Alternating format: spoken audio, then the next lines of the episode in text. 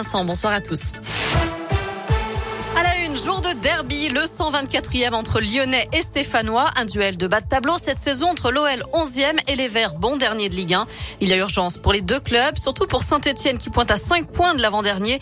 Il n'y aura que 5000 spectateurs pour cette rencontre et ce sera aussi sans le défenseur international Eliakim Mangala qui a tout de même signé son contrat chez les Verts. Tout comme Joris Gnagnon, autre défenseur, âgé de 25 ans. Il a été officialisé tout à l'heure, mais il est encore hors de forme. La SS compte déjà 5 recrues cet hiver. OL ASS c'est à 21h. Le passe vaccinal validé par le Conseil constitutionnel, les sages ont approuvé la plupart des dispositions du projet de loi, notamment les vérifications d'identité par les patrons de bars, cafés et restaurants.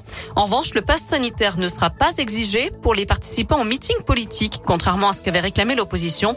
Les organisateurs pourront cependant euh, limiter le nombre de participants, distribuer des masques ou bien aérer les salles. La Haute-Loire sous l'œil des caméras, des caméras aujourd'hui avec ses retrouvailles orchestrées entre Valérie Pécresse et Laurent Vauquier.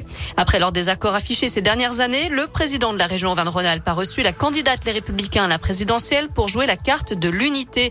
Ils ont visité la maison de santé de Dunière sur le thème de la ruralité, puis direction le Puy-en-Velay, notamment à l'hôtel des Lumières et à la cathédrale. Le tout avant de participer à une réunion publique salle Jeanne d'Arc. La Haute-Loire en vigilance jaune pour grand froid avec moins 4, moins 5 degrés attendus notamment la nuit prochaine. Moins 10 en ressenti avec un vent du nord qui souffle aujourd'hui sur le département. On fera un point complet sur la météo à la fin de ce journal.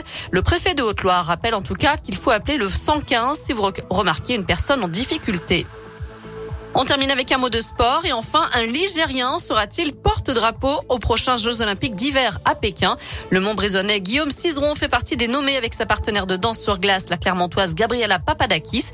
Ils sont six au total en lice. Un homme et une femme seront désignés. Verdict mercredi prochain. Merci beaucoup Naïm.